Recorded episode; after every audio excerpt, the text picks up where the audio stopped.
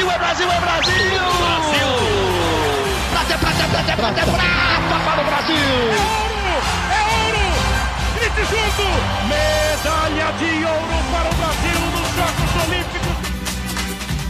Rumo ao pódio!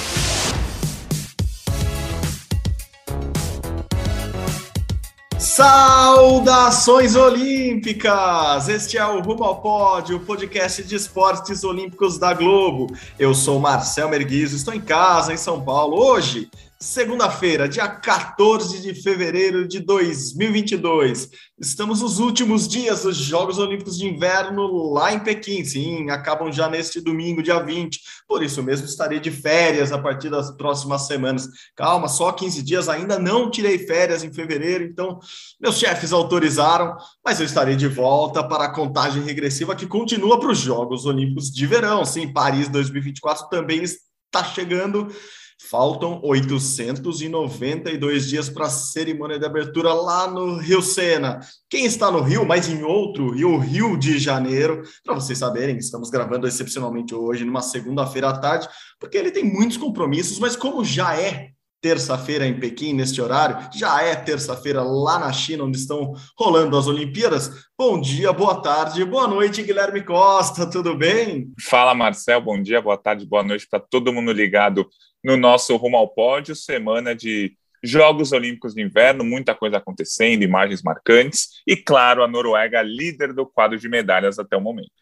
Boa, boa. Vamos falar do quadro de medalhas no finalzinho deste primeiro bloco, esse bloco gelado, congelante de neve e gelo aqui de Jogos Olímpicos de Inverno.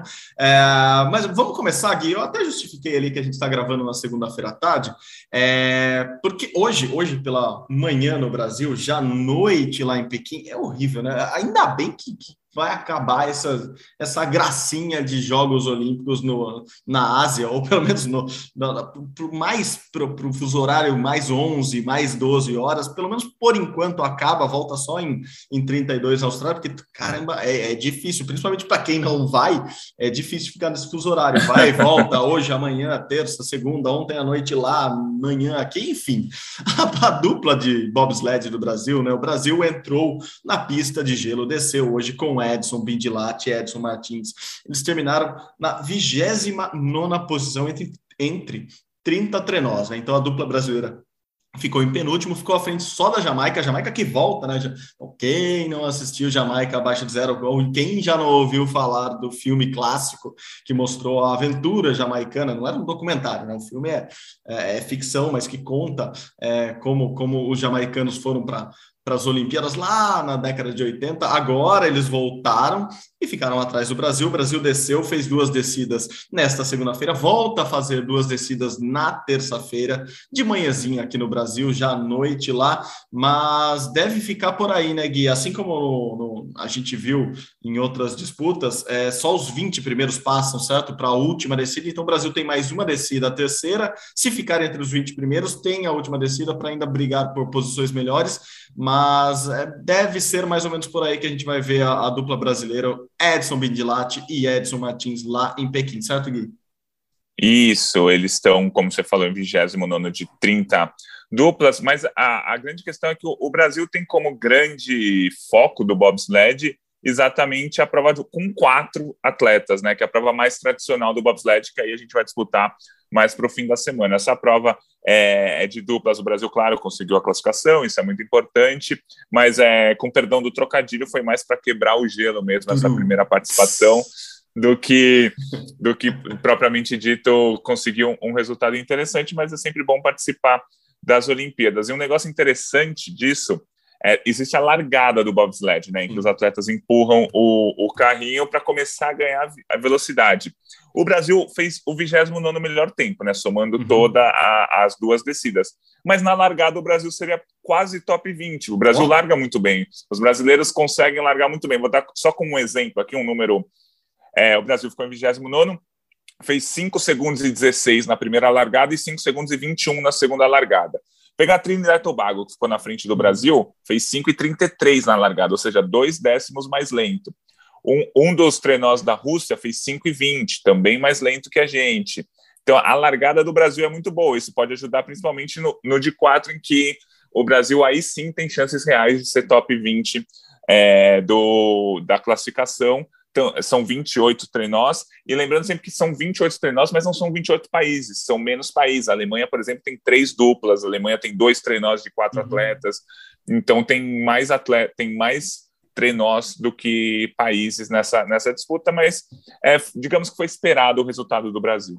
E bom você falar da largada ali, bom, cinco segundos pensa que são, são quase 50 metros ali numa, numa prova de atletismo, e por isso mesmo os atletas de atletismo, principalmente os velocistas ali de 100, 200 metros rasos, são, são muito caçados pelos, pelos, pelos, pelos técnicos, treinadores, pelos dirigentes do bobsled para justamente irem para os esportes de inverno, para participarem, porque claro que o, o, piloto é fundamental ali, a condução do bobsled, né, do trenó durante a descida é fundamental, mas essa largada, ela, ela tem muita influência no resto todo da corrida, vamos chamar assim. Então, é, é muito importante esses, esses atletas serem muito fortes. Você até olha o tamanho dos caras e fala, ah, não vão entrar no trenó, né? Os caras são largos, fortes, muito grandes. E, e, porque eles normalmente vêm, vêm do atletismo, tem muita força nas pernas, ali nos braços para empurrar o, o trenó na largada. Houve até um, um, um, incidente, eu vou chamar assim, não foi nem um acidente né, do, dos brasileiros nos, nos treinos, né, escorregando e quase não conseguindo entrar no trenó, porque é, enfim, a sapatilha é muito parecida com a sapatilha de atletismo, né? Aquela que tem os preguinhos na ponta, que fazem esse impulso ali no, no, nas primeiras passadas, nos primeiros metros. Então, é sim um esporte é, que tem ali na sua largada uma semelhança com o atletismo, mas, claro, depois tem toda tem toda a técnica de descida dos pilotos. A Alemanha deve ser favorita também, como, como vencendo em todos os esportes de gelo ali, vamos dizer assim, né, Gui? A Alemanha é, é, uma, é uma potência mesmo, vem dominando ali todos, todas as descidas, digamos assim. Claro que tem muito a ver com, com os atletas, mas tem muito a ver com a tecnologia, né? Você vê que os trenós ou, os carrinhos ali são muitas vezes desenvolvidos por grandes montadoras. Né? Não precisamos ficar falando marcas aqui, mas vocês sabem quais são e elas vêm da Alemanha. É, as grandes montadoras investem muita grana ali no, no, nos trenós de bobsled ou de skeleton, enfim, do Lud também, né, Gui? É, a Alemanha, por exemplo, tem oito pistas de Lud, bobsled e Skeleton, por exemplo, pô, a Alemanha não é um país grande comparado com o tamanho do Brasil ou o tamanho da Austrália, enfim. E mesmo assim tem oito pistas, então eles são realmente a potência. Estados Unidos tem bem menos pistas que isso, entendeu? Canadá tem bem menos pistas que isso, e Canadá e Estados Unidos são potências de jogos de inverno também. Uhum. É, os alemães estão liderando no, no, no treinador de duplas, ficaram em primeiro, segundo e quarto lugares nas as três duplas alemãs estão brigando totalmente pro, pelo pódio, e neste momento, né, só repetindo, a gente está gravando na segunda-feira, a Alemanha tem oito medalhas de ouro, está em segundo no quadro de medalhas, enquanto a Noruega está em primeiro. Dessas oito medalhas, vieram quatro medalhas no luge, que é parecido com o bobsled, mas você desce num trenó sozinho de barriga para cima. Uhum. Tem dois ouros no skeleton, que você desce no trenó de barriga para baixo, sozinho também. No luge tem uma prova de duplas também. E então são quatro no Luge e dois no Skeleton até o momento. Os outros dois ouros da Alemanha vieram em outras provas, combinado nórdico, esqui e tal. Mas a Alemanha ainda vai conquistar mais medalhas no bobsled. Então a Alemanha só vai ficar ali perto do topo do quadro de medalhas, segundo, terceiro, quarto, por conta das provas de velocidade, luge, bobsled e skeleton.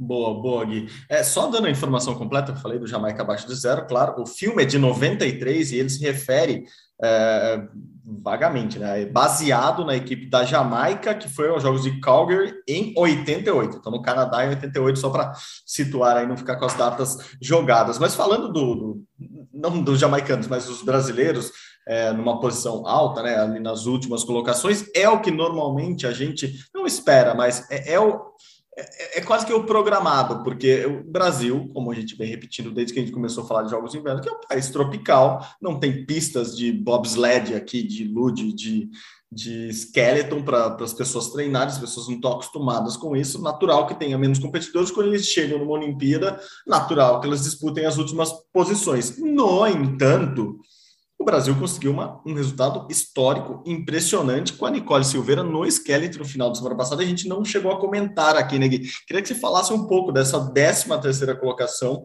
da Nicole lá em Pequim, a segunda melhor da história, só atrás, atrás da Isabel Clark, que ficou em nona é, no, com, com, com o snowboarder, mas, assim, ao contrário da, da Isabel, que ainda foi favorecida por uma queda de, de algumas atletas, isso, assim, não é demérito nenhum da, da Isabel, assim, tá lá, caiu, você passou, você ganhou, assim, não, não é demérito nenhum, mas a Nicole conquistou toda, toda essa corrida olímpica dela foi muito impressionante e até por isso acho que ela, ela saiu dos Jogos de Pequim com, com, com um grande futuro, né? Com, com um olhar para o futuro das próximas Olimpíadas bem, bem otimista, né, Gui? Acho que foi um, desempenho muito bom, além de tudo, além da colocação que foi boa da, da, da Nicole, boa, histórica, maravilhosa, é, é, um desempenho muito bom que projeta um bom desempenho para o Brasil, para a Nicole nos próximos jogos, né, Gui?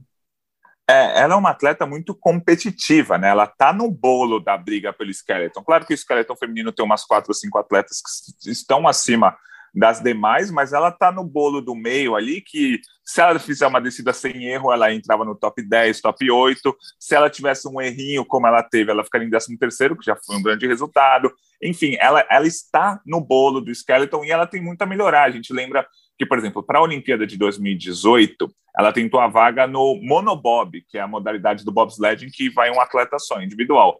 Não conseguiu. Então, só em 2019 ela começou a dar atenção para o Skeleton. Então, em três anos de treinamento, ela já conseguiu essa 13 terceira posição. A gente falou bastante dela nos últimos meses aqui, porque ela ganhou cinco medalhas na Copa América, cinco medalhas de ouro na Copa América de Skeleton, depois foi para uma etapa da Copa do Mundo, foi top 10, agora foi 13 terceiro, um resultado importante, muito legal que ela conquistou, e então acho que o, o futuro dela é tá competitiva no Skeleton, ficar brigando ali né, entre as primeiras 10, talvez 12, 15, melhores. Então foi um resultado bem legal.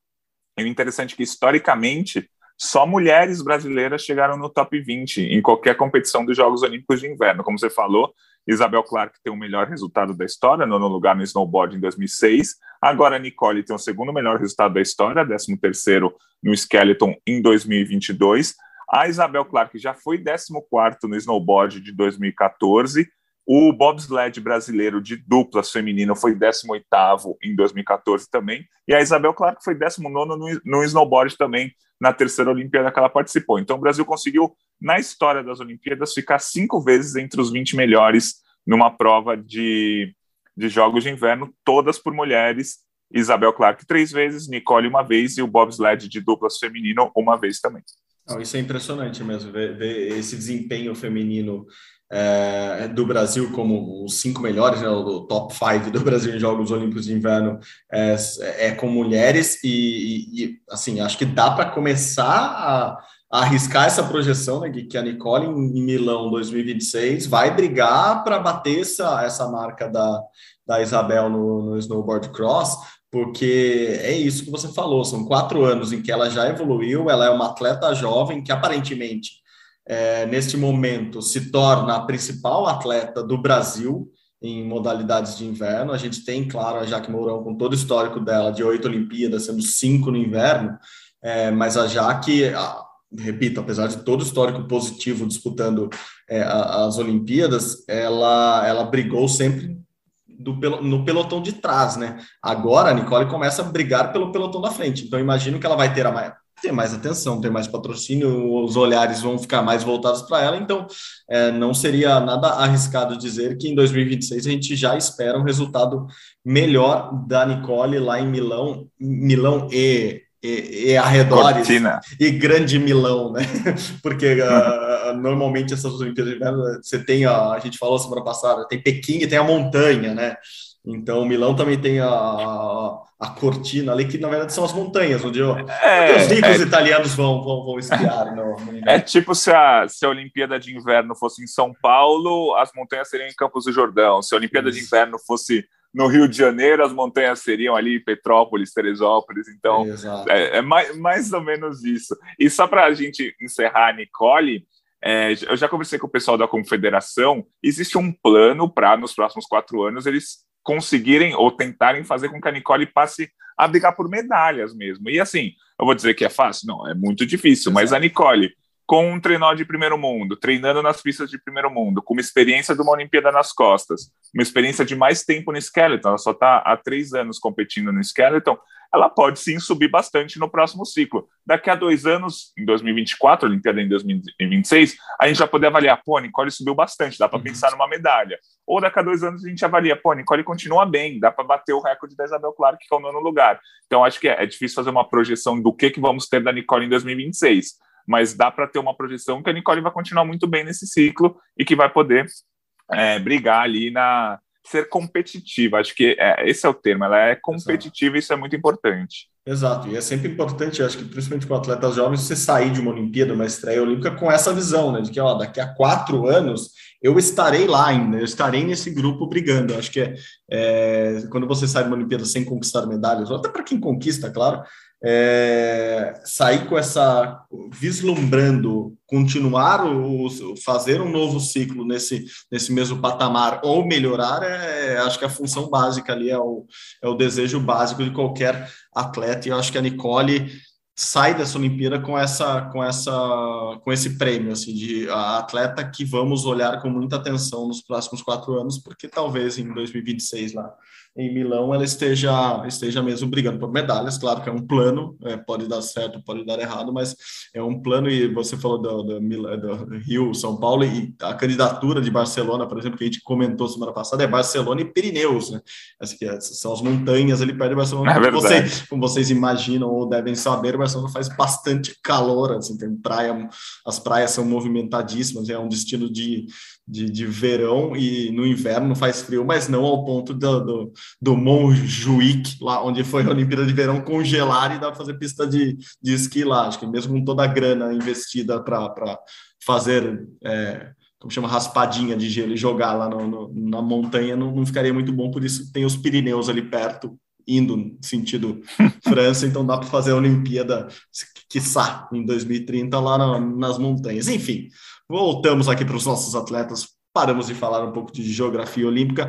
É, a gente está falando da equipe brasileira lá. Semana passada a gente também comentou do Michel Macedo, né, que tinha testado positivo para a Covid, mas que ainda tinha esperança de, de competir. Se ele tivesse dois testes negativos, é, ele poderia competir, ou se ainda mesmo com um teste positivo, se a carga viral dele tivesse muito baixa, é, o comitê organizador já tinha aberto essas exceções né, para alguns atletas competirem, porém, o Michel Macedo continua testando positivo. Os últimos testes, testes dele para a Covid-19 deram positivo, então o COB, né, que é o Comitê Olímpico do Brasil, que é quem convoca nesse caso, convocou um, um, um substituto já, o Valentino Capucci, de 17 anos, novinho, vai ser a, uma opção da, de competidor para o Brasil no esqui alpino lá em Pequim. Claro, a competição do esqui alpino é quarta-feira, então o Michel ainda tem chance de gravar, de gravar, eu ia falar, a gente está gravando na segunda, então ainda tem chance de competir, é, mas agora, neste momento que estamos gravando o podcast, o Michel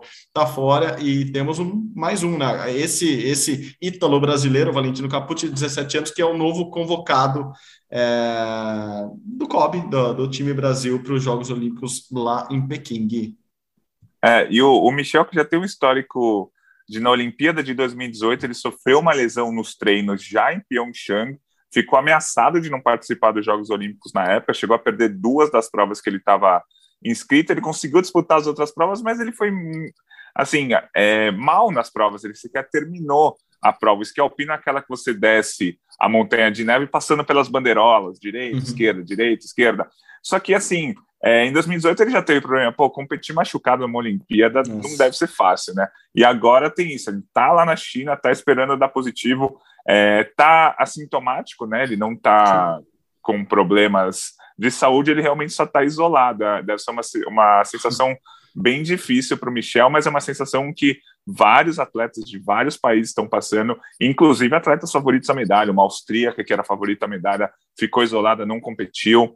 É, um norueguês favorito a três medalhas de ouro, já foram, já foi uma prova dele, ele não competiu. A segunda prova é nessa terça-feira, ele está esperando dar negativo. É, pô, esse norueguês do combinado nórdico ele ia ganhar três medalhas de ouro e por conta do caso de Covid já perdeu uma delas, já nem participou. deve perder a segunda e talvez ele dispute a terceira. Então, é, aconteceu com várias pessoas, infelizmente aconteceu com o Michel também. A gente torce para que ele consiga, pelo menos, participar de uma prova nessa, nessa Olimpíada, mas de qualquer forma, se ele não conseguir, como você disse, já tem o Valentino Capucci lá de 17 anos para representar o Brasil caso precise. Não, perfeito. Ele que tem as provas do, do slalom e do slalom gigante, né? Como você disse, essa prova clássica ali, aquela imagem clássica do esquiador descendo e passando pelas, pelos portões, né? Pelas, pelas bandeiras. Eu, eu juro que eu não conseguiria nem identificar qual é a azul, qual é a vermelha, porque normalmente é assim que identifica qual que é direito enfim. Não, não, não, não, não, que eu tenha alguma habilidade para ficar de pé no esqui, nem isso eu tenho. Aí juntaria com a habilidade de conseguir identificar a bandeirinha, o portão direito, não, não rola. Infelizmente, os esportes de inverno, para mim, não, não são não são algo praticável, vamos dizer assim.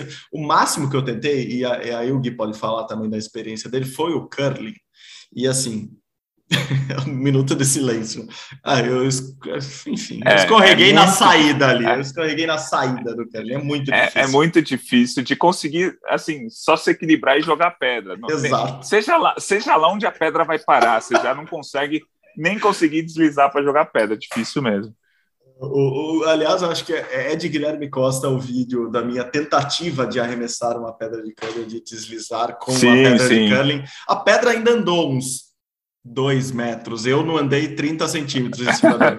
Então, e nem a patins, né? Assim, porque patins eu sei que eu não fico em pé. Né? Aquela sapatilha do, do curling, nem aquilo eu consegui ficar de pé. Então, enfim, não, fala. E você ainda estava com um apoiador ou não? Porque tem um apoiador para quem está iniciando o curling, você, em vez de apoiar no chão, você apoia a sua mão num corrimão, assim, ou você não estava com Não, não, ah. cara, tinha rolê tudo, assim, tudo que, que era possível para me segurar em cima do gelo, não, não sei, não consigo, infelizmente, é, é, é uma das deficiências esportivas que eu tenho, os esportes de inverno em geral, assim, todos juntos, assim, eu não, sei qual deles eu conseguiria praticar, eu acho que nenhum, mas enfim, é, o, o, Gui vai, vai, vai praticar em breve e vai mostrar para vocês na TV. Então vocês fiquem atentos ao Sport TV com Guilherme Costa e verão algo melhor do que o meu desempenho no curling em breve. Gui, voltamos a um assunto sério, nesse caso muito mais sério, é, lá nos Jogos Olímpicos de Pequim. É, já aconteceu, acho que o, o grande, o, a grande notícia, e ela é negativa, infelizmente, foi uh, o doping da patinadora russa Camila Valieva. Ela tem apenas 15 anos, ela foi medalha de ouro com a equipe na, na patinação artística, como eu disse, e, e saiu um, um, teste positivo de doping dela, feito ainda no Campeonato Russo, no fim do ano passado, se eu não me engano, 25 de dezembro, dia de Natal. Exato. E só que esse teste só foi revelado agora no meio das Olimpíadas de Inverno. E a notícia de hoje, segunda-feira, é que o CAS, né, a, a Corte Arbitral do Esporte, lá, o Tribunal Arbitral do Esporte, que fica na Suíça, é, julgou rapidamente que ela não vai ser suspensa. Então, ela vai poder continuar competindo lá nos Jogos é, de Pequim, é, vai poder conquistar outras medalhas, inclusive ela que é favorita, é, provavelmente a melhor patinadora artística do mundo. É, o nome dela, enfim, foi envolvido numa polêmica, porque primeiramente não ia nem revelar o nome dela, mas obviamente isso vazou e, e, e saiu na imprensa russa, a imprensa mundial repercutiu, e agora é, rolou um vai e vem de pode não pode, né, Gui, nos últimos dias, agora ela está liberada para competir, apesar de o Comitê Olímpico Internacional não ter entregue ainda a medalha para ela e para os russos referentes ao título que eles já ganharam nessas Olimpíadas de Inverno, mas ela vai co continuar competindo. Enfim, acho que é um, um, caso que tem vários desdobramentos, Gui, mas esportivamente, primeiro, ela está liberada e pode continuar competindo. É isso, né? É isso, ela está liberada, pode continuar competindo. A medalha por equipes continua da Rússia, embora a cerimônia de medalhas ainda não foi feita. Exato. É, já faz uma semana que a que a Rússia ganhou a prova por equipes, a cerimônia não aconteceu, mas assim, o quadro de medalhas oficial lá tá o ouro para a Rússia e a prata para os Estados Unidos. É, acho que pesa ainda, além disso tudo que você falou, pesa que ela tem 16 anos. E segundo o CAS, né, que é a Corte Arbitral do Esporte, é o maior é, corte do, a principal corte de esporte do mundo, é ela que decide muita coisa juridicamente do esporte, o fato dela ter 16, 16 anos, é menos de 16, né? Ela tem 15. 15, 15. Faz, uma... faz, agora, faz agora 16 em abril.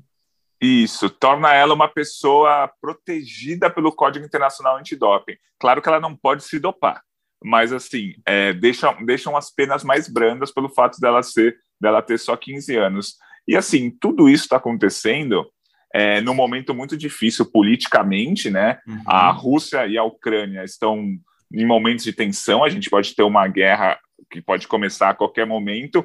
E óbvio que o que acontece na Olimpíada não influencia, mas se o COI der mais um passo é, para ir contra a Rússia, a gente lembra que a Rússia nem está competindo como Rússia nas Olimpíadas, está como Comitê Olímpico Russo, sem hino, sem bandeira, sem uniforme, e o COI com certeza está com esse medo de dar um passo a mais, porque a Valieva é a estrela da delegação russa e a estrela do principal esporte da, dos Jogos de Inverno, que dá mais audiência, que traz mais coisas, que é a patinação artística.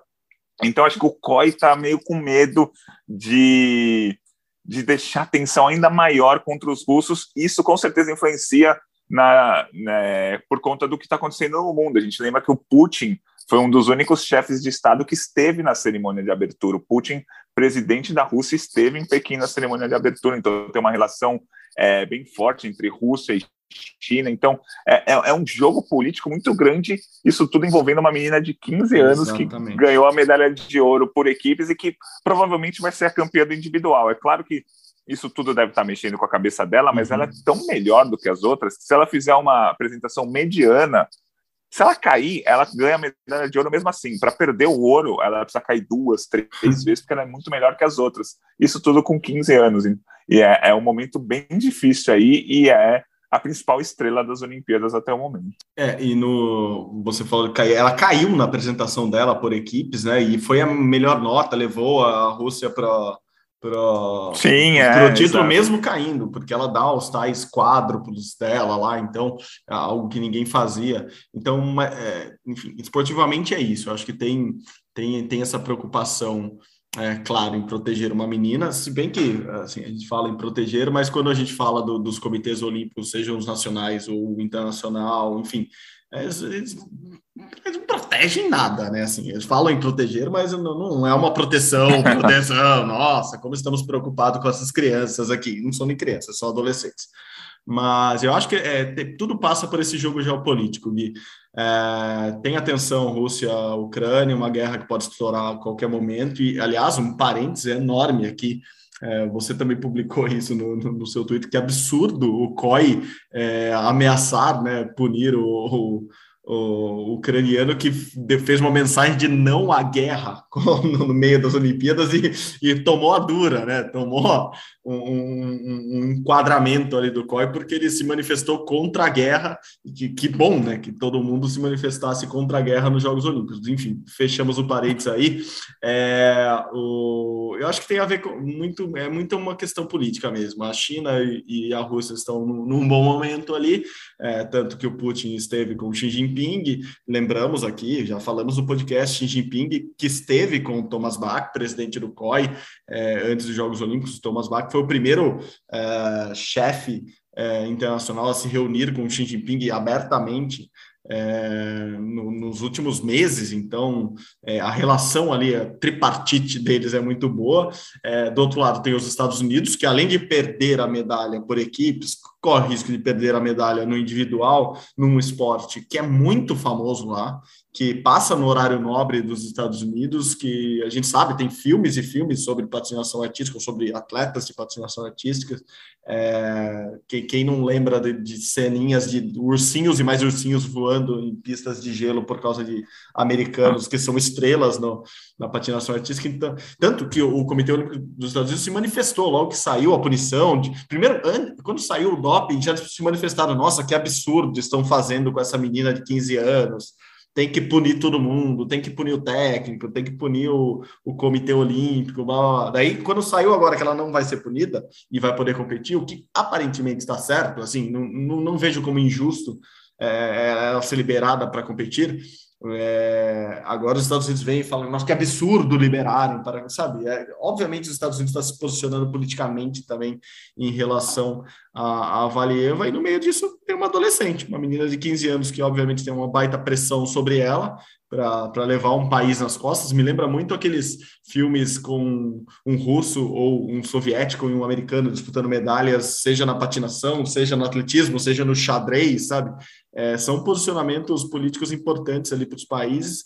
É, no final, espero que tudo fique bem para a cabeça dessa menina. A gente falou muito de, de saúde mental nos últimos tempos e normalmente envolvia atletas que desde cedo conviviam com uma pressão enorme, né? Então, espero que, que fique bem é, a cabeça da, da, da, da Valieva, porque, enfim, de novo, é, é uma adolescente numa competição que envolve geopolítica e política internacional. Então, espero que ela esteja bem. É, não sei se ela se ela ingeriu mesmo a, a, substância. Vou até pegar o nome aqui porque eu sempre esqueço o nome, mas é uma substância que auxilia é, no é a função vasodilatadora ali, ajuda no, no, assim muita gente usa por causa de coração, né? trimetazidina, pronto, lembrei, nada, não, lembrei não, li o nome da, da substância aqui, e espero que, que não que tenha sido um erro. A gente vê e ouve muito de, de contaminação cruzada. Espero que seja isso. Não é que é, você falou da Rússia. Não dá para falar que a Rússia é inocente nesses casos, porque a gente viu o que aconteceu com o Estado russo bancando o doping de atletas nos últimos anos e por isso mesmo que eles estão punidos. É, talvez seja uma lição para o COI, né? Próxima vez, puna de verdade o país que estiver envolvido em doping e não deixe nem sequer participar, senão o, o preço a ser pago é ver uma adolescente envolvida num caso de doping nos próximos jogos. Enfim, que fique a lição é, para o COI. E o, e o, problema do COI também é que ele se diz sempre neutro, precisamos nos manter neutros, não sei o que lá. E aí ele dá uma punição para a Rússia, que não é exatamente uma punição, porque todos os atletas estão lá, todo mundo sabe que eles são russos, é. eles só não competem com a bandeira. Aí os russos ficam bravos com isso, porque eles estão competindo claro. sem a bandeira, e os outros países ficam bravos porque eles estão competindo também. Então essa história do COI ser neutro, ele deixa todo mundo bravo. E aí, só, só para completar o que você falou, do ucraniano, eu abri a notícia aqui para ler o nome do ucraniano. Obrigado. O Vladislav Erashevich, do Skeleton, ele, ele mostrou para as câmeras um cartaz que diziam No War, né? Lembrando que a gente falou aqui, tensão entre Ucrânia e Rússia, que uma guerra, infelizmente, pode vir a acontecer a qualquer momento. Ele estava com um cartaz, No War. E aí a nota oficial do COI diz assim: ele, ele foi advertido, ele não foi punido. O COI só falou, amigão, não faz mais isso. Mas ele, ele pôde competir, ele não teve nenhuma punição, mas toma uma, advertência do tipo, não faz isso.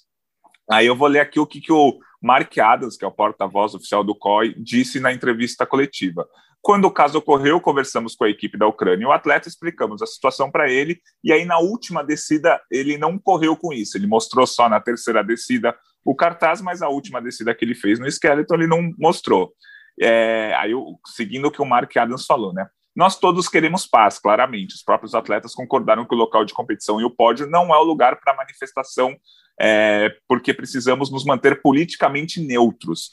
Assim, o, o COI quer paz, aí o cara escreve que quer paz, e ele fala que, COI, que os atletas não podem se manifestar politicamente. Assim, você falar que quer paz. É, é, uma questão política, é, é, é, bem estranho isso, né? É muito curioso como o COI trata é parecido com a, a questão antirracista, em que os Exato. atletas não podem se manifestar de forma antirracista, porque isso seria uma, uma manifestação política. Mas desde quando você ser antirracista é político? Tipo, mano, é, o racismo é um crime, você ser antirracista é uma coisa óbvia. Né? É, a é a velha frase do não basta ser, não ser racista, preciso ser antirracista. Aí não basta não, ah, eu sou da paz, mas você tem que ser contra a guerra também. Assim, é, supõe-se que você é a favor da paz, mas você ser contra a guerra é mais importante ainda. Assim, é. pode, pode haver uma, uma, invasão de um país vizinho ao país do cara. O cara fala que não quer que ocorra uma guerra, e fala, calma, vamos ser neutro. O que é ser neutro nesse caso? Né? É, exato, sim. É, precisamos nos. Vou reler aqui, porque precisamos nos manter politicamente neutros. É, é surreal isso, é surreal. Mas é isso, assim que é o, o COI, que é uma instituição com 130 anos de idade, quase, em que só tivemos nove presidentes na história, todos homens, brancos, oito deles europeus. Então é uma entidade bem, bem, bem é, bem, bem, bem conservadora, né? Assim, tem muita coisa ali que os caras estão sempre atrás da, da vanguarda, né? Daqui a 50 anos, talvez eles comecem a aceitar que os atletas falem em paz. Quando há 50 anos a luta já vai ser totalmente outra, né? Exato, Só que o COI, o COI tá sempre bem, bem atrás de tudo que está acontecendo. Não, e os únicos movimentos mais vanguardistas que, que, que ocorrem são quando o dinheiro está envolvido, assim, é claramente é, o sucesso do skate, o sucesso do surf, e daí você muda é, modalidades olímpicas históricas para a entrada desses, assim como ocorreu no slopestyle, no, no snowboard, no, nas Olimpíadas de Inverno, claramente porque ele atrai um público novo, um público jovem, que atrai patrocinadores e por isso que eles mudam, assim, senão os velhinhos estariam na mesma, como você bem definiu, estariam lá no centrão deles, o centrão olímpico deles, é, definindo as coisas de acordo com o jogo político que eles fazem, mexendo as peças deles sem pensar à frente. Eles devem estar felizões olhando o noticiário brasileiro dessa semana, falando, nossa, a Semana de Arte Moderna do Brasil, olha que legal está ocorrendo lá, só que foi há 100 anos a Semana de Arte Moderna. é isso, o COI começa a se movimentar 100 anos depois das coisas acontecerem. Vamos olhar as Olimpíadas de 24 lá em Paris, mas a de 1924, fala, nossa, é, tem que ter mais mulher competindo. É, tinha que ter mais mulher desde 1924, agora em 2024 que a gente vai ter igualdade, vai ter a equidade de gênero ali numa Olimpíada, assim, né? Vamos lá, né? A cada 100 anos a gente vai melhorando as coisas.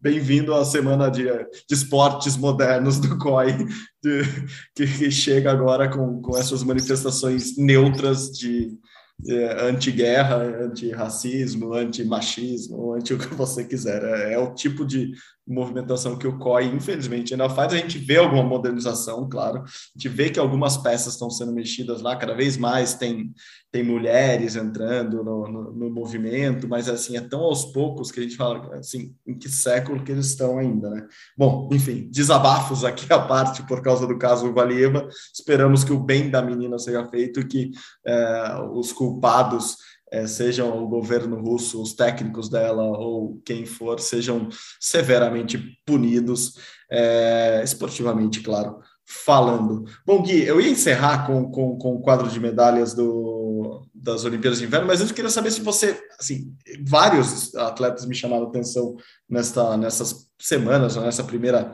é difícil falar em primeira semana porque a gente já está acabando a segunda, então fica meio nesse meio do caminho ali, na primeira parte de Olimpíada, mas eu gostei, e eu não lembrava dele mesmo, eu gostei de, de, de ver que o, que o japonês, o Ayumo Hirano, de 23 anos, competiu no e conquistou a medalha de ouro no snowboard half pipe, justamente na prova que estava o, o Sean White, que todo mundo estava falando, enfim, mas que esse japonês tinha participado das Olimpíadas de Tóquio, né, no parque, no skate park, a gente falou disso aqui, né, pô, será que as as meninas do skate, a gente tá falando muito das meninas brasileiras do skate, que são novinhas tal, é, se elas fossem para os Jogos de Inverno, elas conseguiriam alguma coisa, e daí eu, quando eu vi que o, que o, que o Hirano tinha conquistado o ouro no halfpipe, eu falei, pô, olha, aí temos um jogo. Ele ficou em 14 no parque nas Olimpíadas, não foi tão bem, não passou para a final, né? E, e, já é um, um, um, jovem astro das Olimpíadas de Inverno, já tinha duas medalhas de prata da Olimpíada passada, agora tem uma de ouro, e quem sabe, vi com bons olhos o, o Brasil ter no futuro aí uma, uma atleta ou um atleta, é, de repente, brigando por medalha também, mas eu acho que vai ter que ser no, no snowboard ali, que me pareceu muito, muito parecido com o que a gente tem visto no skate brasileiro.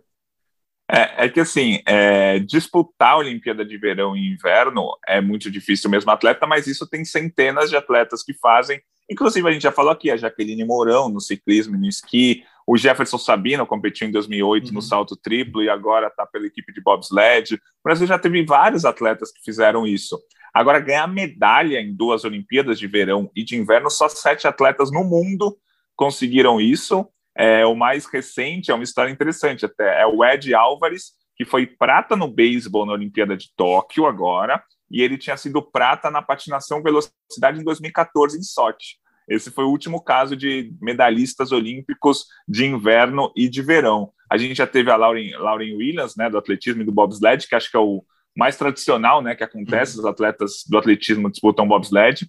A Clara Hughes, que é uma canadense que já foi medalhista olímpica no ciclismo no verão e ganhou quatro medalhas na patinação velocidade no inverno. Aí depois tem um alemão, um norueguês, tem um americano. Um americano e o sueco são lá nos há mais de 100 anos, em 1920, 1924 e tal. mas os mais recentes, acho que o mais interessante é o Ed Álvares, que ganhou medalha no beisebol em 2021, porque assim, a, a, patinação e o ciclismo, assim, é diferente, mas lembra um pouquinho uhum. alguma coisa. O atletismo e o bobsled é diferente, mas, pô, tem que correr, de força, impulsão e tal. Agora, o beisebol e a patinação velocidade em pista curta, aí eu nunca, nunca vou entender muita semelhança, mas o Ed Álvares americano tem medalha dos dois. É isso, é, o cara é um bom corredor. Né? No beisebol ele precisa ser um bom corredor, mas eu, no, a, a, essência do esporte dele é rebater uma bola, né? Enquanto na outra é se equilibrar em cima de uma lâmina. Então, realmente, é, olhando assim de fora é muito diferente mesmo, mas é, é no final é, é, um atleta rápido ali. É, imagino que os membros inferiores dele sejam muito fortes fortes e por isso ele, ele conseguiu essa proeza. Mas vai, eu acho que os próximos medalhistas de inverno e verão podem sim ver dessa, desse combinado aí. Sim, Não é um sim. combinado nórdico, é um combinado radical de, de snowboard e skate. Gui. Vamos lá, vamos fechar então essa, essa esse blocão, ó, esse blocão de gelo Acertei um trocadilho novo, Gui. É, com o quadro de medalhas. É, vamos lá, você começou a falar, a Noruega passou a Alemanha, os Estados Unidos, enfim, cresceram, né? A gente falou que os Estados Unidos começaram Olimpíadas, as Olimpíadas de Inverno mal, é, mas agora deram uma crescida. A briga vai ficar ali mesmo, Noruega, Alemanha pela primeira posição e os Estados Unidos se consolidando ali no, no, no pódio do quadro de medalhas. Então, lembrando sempre que a gente está gravando na segunda-feira, provavelmente na terça vai ter mudado um pouco quando vocês estão ouvindo, mas vocês podem entrar lá no ge.globo barra Olimpíadas e ver o quadro atualizado. Mas a questão é assim, a Noruega, depois de nove dias, finalmente assumiu a liderança, acho que não perde mais, porque a Noruega tem, ganha med muita medalha de ouro e tem prova quase todo dia no cross-country e no biatlo. A, Alemanha está com oito ouros, um a menos da Noruega, só que as provas de velocidade né, dos treinos estão acabando, né? Assim, já foram quatro no luge, duas no skeleton. Aí o bobsled individual feminino, o ouro foi para os Estados Unidos, falta só mais o bobsled de duplas e o bobsled de quatro pessoas, que a Alemanha é favorito nos dois, mas não tem força para conseguir liderar. Eu acho que a Noruega vai disparar um pouquinho na frente, abrir uns quatro, cinco ouros. Aí vai ser uma briga bem legal pela segunda posição entre a Alemanha e Estados Unidos. A Holanda está em quarto, só que a Holanda é aquele negócio, ela praticamente só ganha medalha na patinação velocidade. Uma hora acabam as medalhas da patinação uhum. velocidade. Nesse momento eles estão com seis ouros, devem chegar até nove no máximo e ser ali um top five do quadro de medalhas. Acho que a grande decepção até o momento é o Canadá, não pelo número de medalhas, eles têm 15 medalhas até o momento, o quarto país que mais conquistou medalha, era o que a gente esperava. Só que o Canadá tem só um ouro até o momento, um ouro, quatro pratas e dez bronzes. Aí ele despenca para 14 no, no quadro de medalhas, pelo menos por enquanto. Acho que o Canadá, a grande decepção, a Alemanha, a Noruega, Estados Unidos e Holanda ali em cima. A Suécia vai brigar um pouquinho, mas acho que não chega lá lá em cima. Por enquanto, esse é o balanço do quadro de medalhas. Boa, boa. Como diz o hino canadense, oh, Canadá, que pena. Assim, a pena mesmo, porque é um país que eu, que eu gosto e, e torceria para estar bem melhor colocado. E eles levam muito a sério, obviamente, as Olimpíadas de Inverno lá no Canadá. Vamos mudar, eles também levam a sério as Olimpíadas de Verão, já já sediaram, inclusive. Então, vamos mudar do inverno para o verão, porque tivemos notícia, ou temos notícias é, das modalidades de verão por aqui também. A gente vai encerrar o podcast hoje falando um pouquinho delas.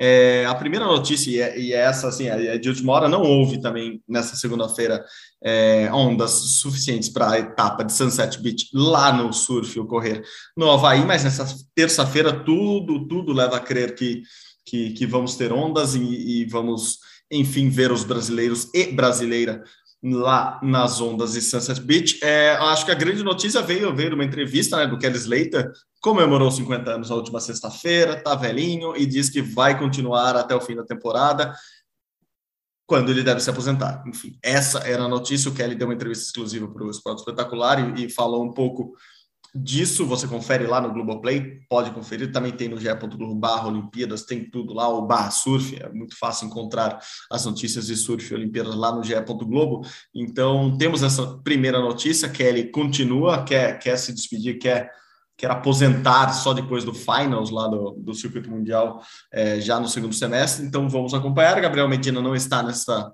nessa outra perna mesmo do Havaí, mas depois já disse que vai voltar ao circuito mundial. Bom para o Brasil, bom para ele, que tudo esteja bem com a cabeça dele também. Como a gente disse, a saúde mental dos atletas é muito importante. Gui, passando para uma notícia, aí uma notícia péssima para o Brasil, né? O basquete brasileiro, não que o basquete brasileiro seja uma notícia péssima, mas o basquete feminino do Brasil já está fora do Mundial que acontece este ano, a Copa do Mundo de Basquete Feminino acontece na Austrália. No segundo semestre também, o Brasil participou desse pré-mundial neste final de semana e com três derrotas, né? Perdeu para a Sérvia, para a Coreia do Sul e para a própria Austrália, que já estava classificado para Mundial, ficou fora de novo de um Mundial, segunda vez seguida. Isso é muito ruim para o basquete brasileiro, né, Gui? Exato. E assim, mais uma vez, o Brasil ficou no quase, assim como foi nas Olimpíadas, que o Brasil perdeu o pré-olímpico para Porto Rico. O Brasil jogou esse pré-olímpico que é, é, é, o regulamento da Federação de Basquete é uma zona, né? É. São quatro países no pré-mundial, né? Sérvia, Austrália, Coreia e Brasil. A Austrália jogou, mas já está classificada, então só teve Sérvia, Coreia e Brasil brigando por duas vagas. O Brasil perdeu o primeiro jogo para a Austrália, ok, era esperado, a Austrália é uma das melhores seleções do mundo. O, jogo-chave era contra a Coreia do Sul. O Brasil perdeu para a Coreia do Sul por 76 a 74 no último, no último segundo. Assim, foi um jogo que foi muito equilibrado, mas uhum. o Brasil acabou perdendo e vai ficar fora dessa Copa do Mundo. Já ficou fora da última Olimpíada, já ficou fora da Copa do Mundo de 2018. É, para a Olimpíada 2016, o Brasil só foi porque era o país sede. Então, a, o basquete feminino do Brasil realmente vive é um momento bem, bem delicado, porque os resultados nas categorias de base também não, apare não aparecem. O Brasil não fica no top 10 no Campeonato Mundial há muito tempo. O Brasil ficou outro dia em quinto lugar numa Copa América de categoria de base. Pô, até outro dia o Brasil só perdia para os Estados Unidos aqui no continente. Atualmente, a, a, quinto lugar numa Copa América de base. É, eu acho que assim tem algumas coisas boas a se levar desse campeonato pré-olímpico. A Camila jogou muito bem. É, bom, a Érica estava sempre lá, mais uma, continua na seleção, se não me engano, está com 36 anos, é, mas pra, não é nem mais um sinal de alerta, é um sinal de, é. nossa, o momento do basquete feminino do Brasil é realmente muito ruim. É, e a gente não sabe o que fazer nesse momento, né? Porque, como você disse, as categorias de base estão mal. Assim, a, a revolução tem que ser muito grande nesse momento, porque é, senão vai ficar fora de mais uma Olimpíada. É, o basquete brasileiro já ficou fora da Olimpíada de Tóquio, né? Lembremos que não foi nem o masculino, nem o feminino, nem o basquete 3x3 que estreou em Tóquio. É, o Brasil o Brasil conseguiu a classificação. Então, o basquete brasileiro ficou fora da Olimpíada de Tóquio. Isso já é muito ruim. Assim, mais um ciclo é, de baixa, é, sabe, você transforma uma geração inteira em algo, e, você transforma essa geração em uma geração derrotada, né? uma geração perdida. É, e isso é muito ruim para o basquete, que, enfim, sempre foi o segundo esporte do Brasil, um esporte muito amado pelo brasileiro, pelo torcedor ainda hoje. É só ver a audiência que, que campeonatos como a NBA trazem. Uh, enfim, te, temos que organizar muita coisa no basquete feminino, acho que mais ainda, assim, a própria competição, o Campeonato Brasileiro, né, o nacional, é, tem poucas equipes, não tem camisas de peso, enfim, muito ruim, triste notícia mesmo, uma pena o Brasil não ir o Mundial na Austrália, são só 12 seleções, e vamos acompanhar aqui com a tristeza de não ver o Brasil. Essa foi apenas a terceira vez que o Brasil não vai para o Mundial Feminino de Basquete, as outras duas como a gente disse, foi a passada, em 2018, e a outra lá em 1959, então fazia muito tempo o basquete brasileiro que já, já foi campeão mundial, já, é, já foi medalhista olímpico, passa por esse período bem ruim, período de trevas aqui, sem resultados positivos. Quem, ao contrário, passa por um período muito bom de resultados e, e parece estar no, numa ascendente muito boa é o boxe feminino brasileiro. Esse ano também tem Mundial de Boxe no segundo semestre. E teve um torneio agora nesse final de semana na Hungria, torneio internacional com várias boxeadoras importantes, e o Brasil foi com, com todas as meninas para lá. Beatriz Ferreira, Jussielen Romeu, Bárbara Santos e Beatriz Soares, quatro das cinco brasileiras conseguiram subir ao lugar mais alto do pódio e conquistar a medalha de ouro. Isso sim é um indicativo bom para o Brasil, que tem é, nessa próxima Olimpíada agora na França, em Paris de 2024, sim chances de medalhas no boxe e daí para 28 a gente fica naquela apreensão de saber se o boxe volta ou não para, para o cronograma, né, para a agenda olímpica. Mas por enquanto, boas notícias para o boxe feminino, né, Gui?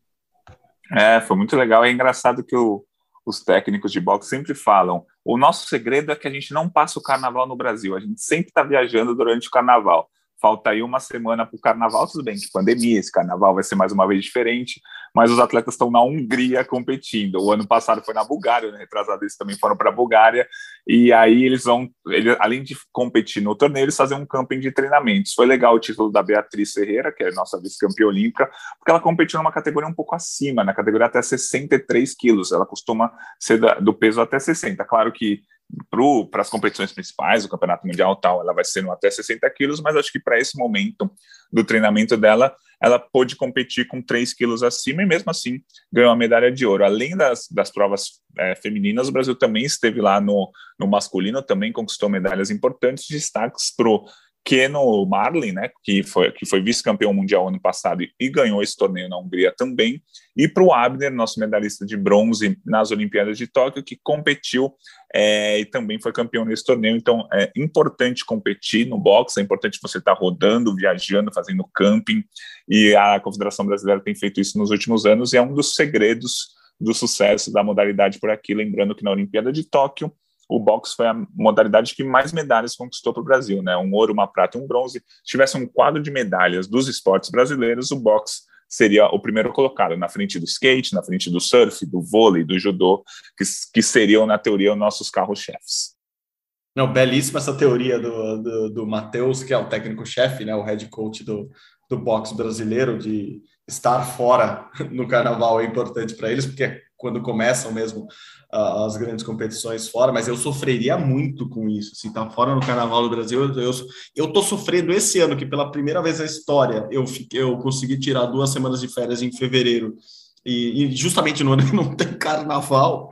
Então, o, o, que era uma tradição nesse podcast, que eu estar aqui em fevereiro tem carnaval e tinha um monte de outros esportes, mas esse ano não tem carnaval, tem os outros esportes, mas eu estou de férias e vou descansar. Então não vou pular carnaval, também não vou para Mundial de Boxe esse ano, então tudo bem. Matheus vai me perdoar por essa. Gui, para encerrar, para encerrar agora, uma notícia boa, a gente falando aqui muito de, de competições que vão, vão ocorrer nos próximos nos próximos meses e anos, estão tá, chegando também os Jogos Pan-Americanos de Santiago 2023. Eu fiz até a conta aqui rapidinho, faltam 615 dias para abertura lá, lá no Estádio Nacional de, de Santiago, e histórico Estádio Nacional, aliás.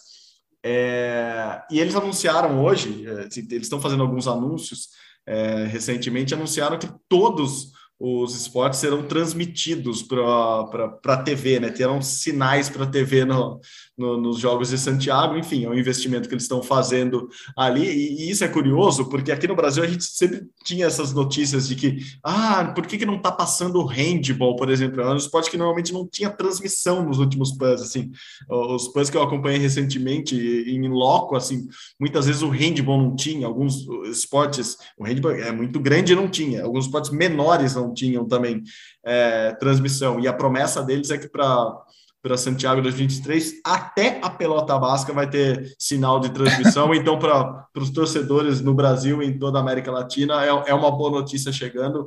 Todos os sinais, todos os esportes chegarão e terão, terão imagens, imagens para a gente ver daqui.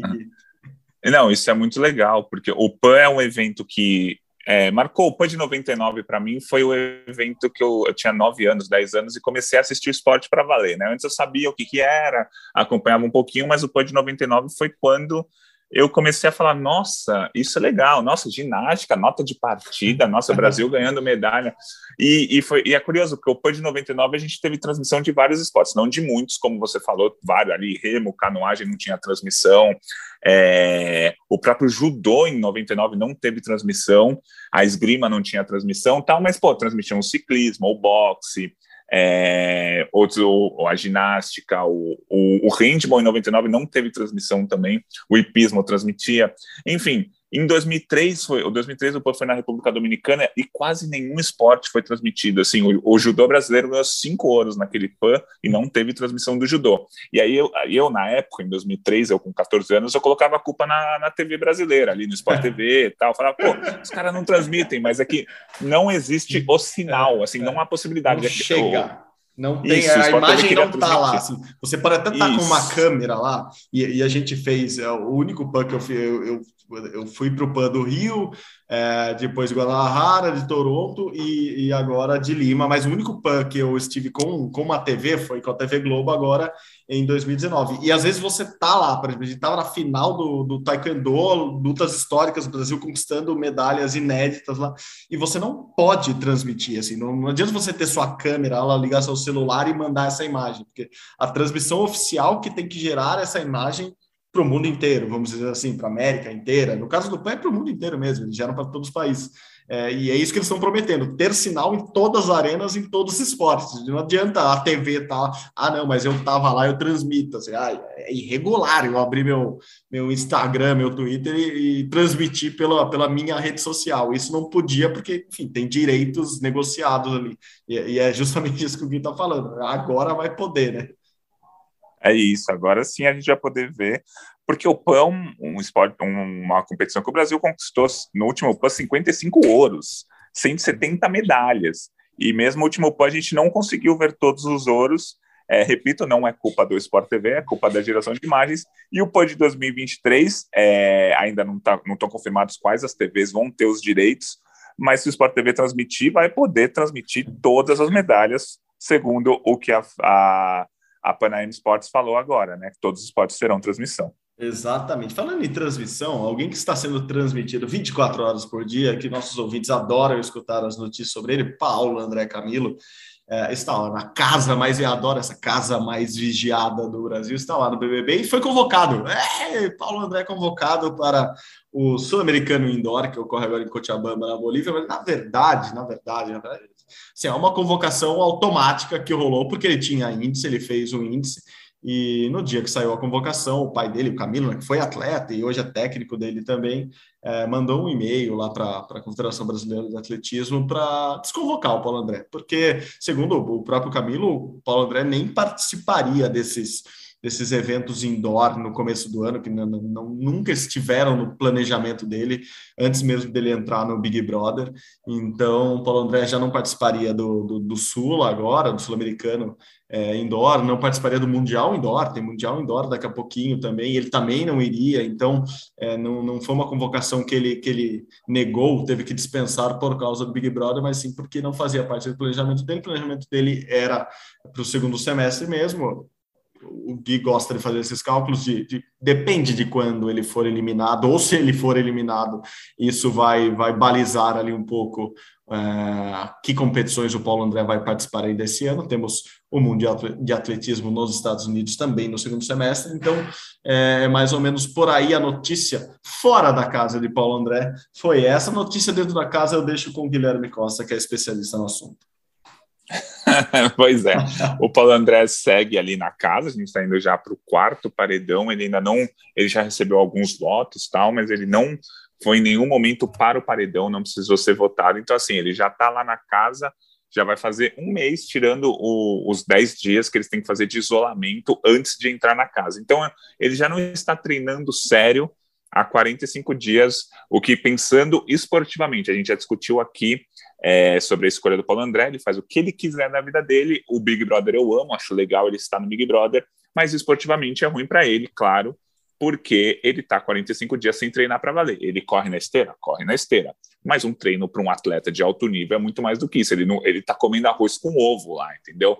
Porque na dinâmica do Big Brother tem quem está no VIP que come melhor, carnes de primeira, de, de primeira, é, tem mais comida, e tem a xepa, que eles chamam que aí é, é, comida contada, é, muitos dias é só arroz com ovo, não tem nem carne, não tem nem frango.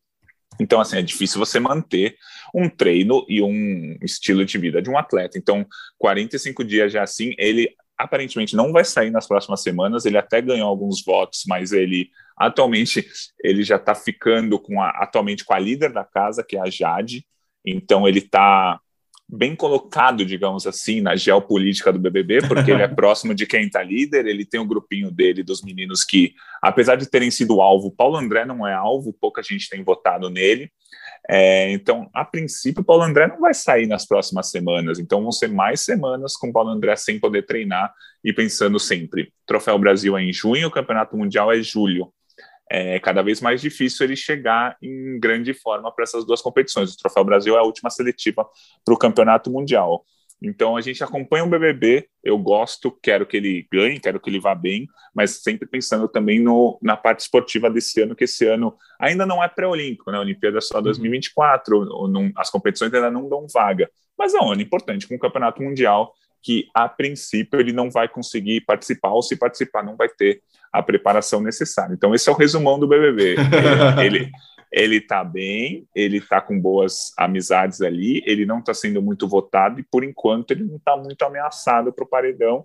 E tem uma. As enquetes que apontam quem vai ser o vencedor do BBB, né? Assim, não tem o, são enquetes na internet que não tem um, um paredão, ah, sair esse ou sair esse. Não, quem vai ser o vencedor? E ele aparece no top 5 em todas essas enquetes. Nenhuma delas aponta ele como vencedor, mas aponta ele como um dos dos fortes candidatos para vencer, o que leva a crer que a gente vai ter o Paulo André muitas semanas lá. E no fundo é o que eu quero, porque se ele entrou no BBB, ele tem o, é. ele tem o objetivo dele de ganhar o, o, prêmio do BBB e depois ganhar o que o BBB traz para ele, que é, a, que é a fama e, consequentemente, patrocínio.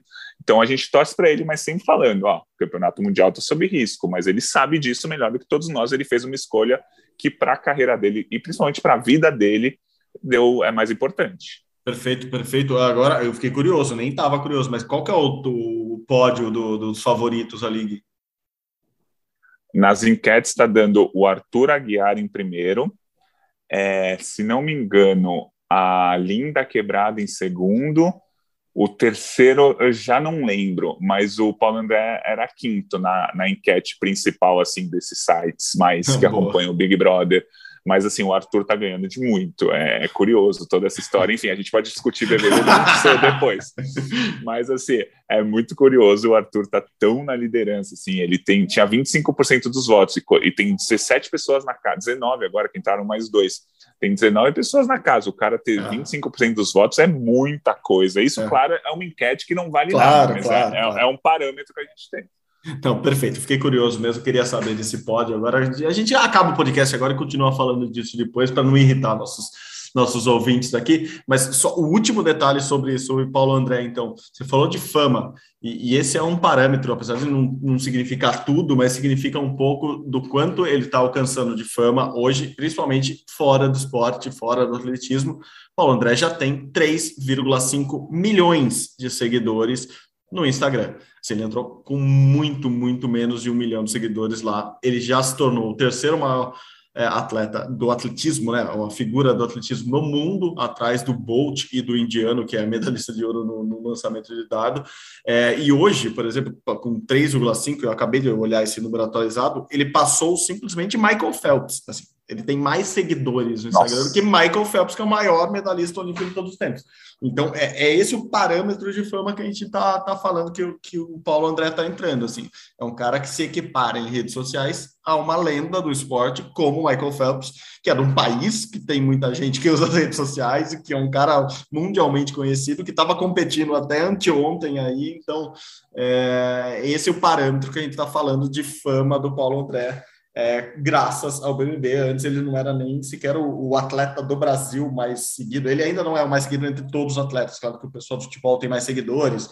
Gabriel Medina ou a Raíssa Leal tem mais seguidores que ele ainda, mas no atletismo ele não era, assim, ele estava num patamar lá de, se eu não me engano, eu posso estar falando o número errado agora, menos de 500 mil seguidores, e, e já está com 3,5 milhões. Então é basicamente isso, por isso que a gente encerra esse podcast com Paulo André Camilo, apesar de ele estar competindo aqui fora, ele está competindo lá dentro da casa e vamos falar muito sim dele aqui fora também. Esperamos que com bons resultados também no atletismo. Por enquanto, os bons resultados dele estão no programa e o Gui continua acompanhando ele lá dentro lá fora. Eu vou dar uma paradinha durante duas semanas, não acompanharei é, muito, eu diria assim, de Big Brother. Eu continuarei acompanhando o esporte olímpico, sim, porque a gente vive disso e gosta muito disso, então acompanharei. Acompanharei, acompanharei sempre que possível também Guilherme Costa brilhando no Sport TV lá no Zero Grau. Mas aqui no podcast, as próximas duas semanas Quem manda é ele, é todo seu, Gui. Eu sei que você cuida muito bem da casinha sempre que eu estou fora. Então,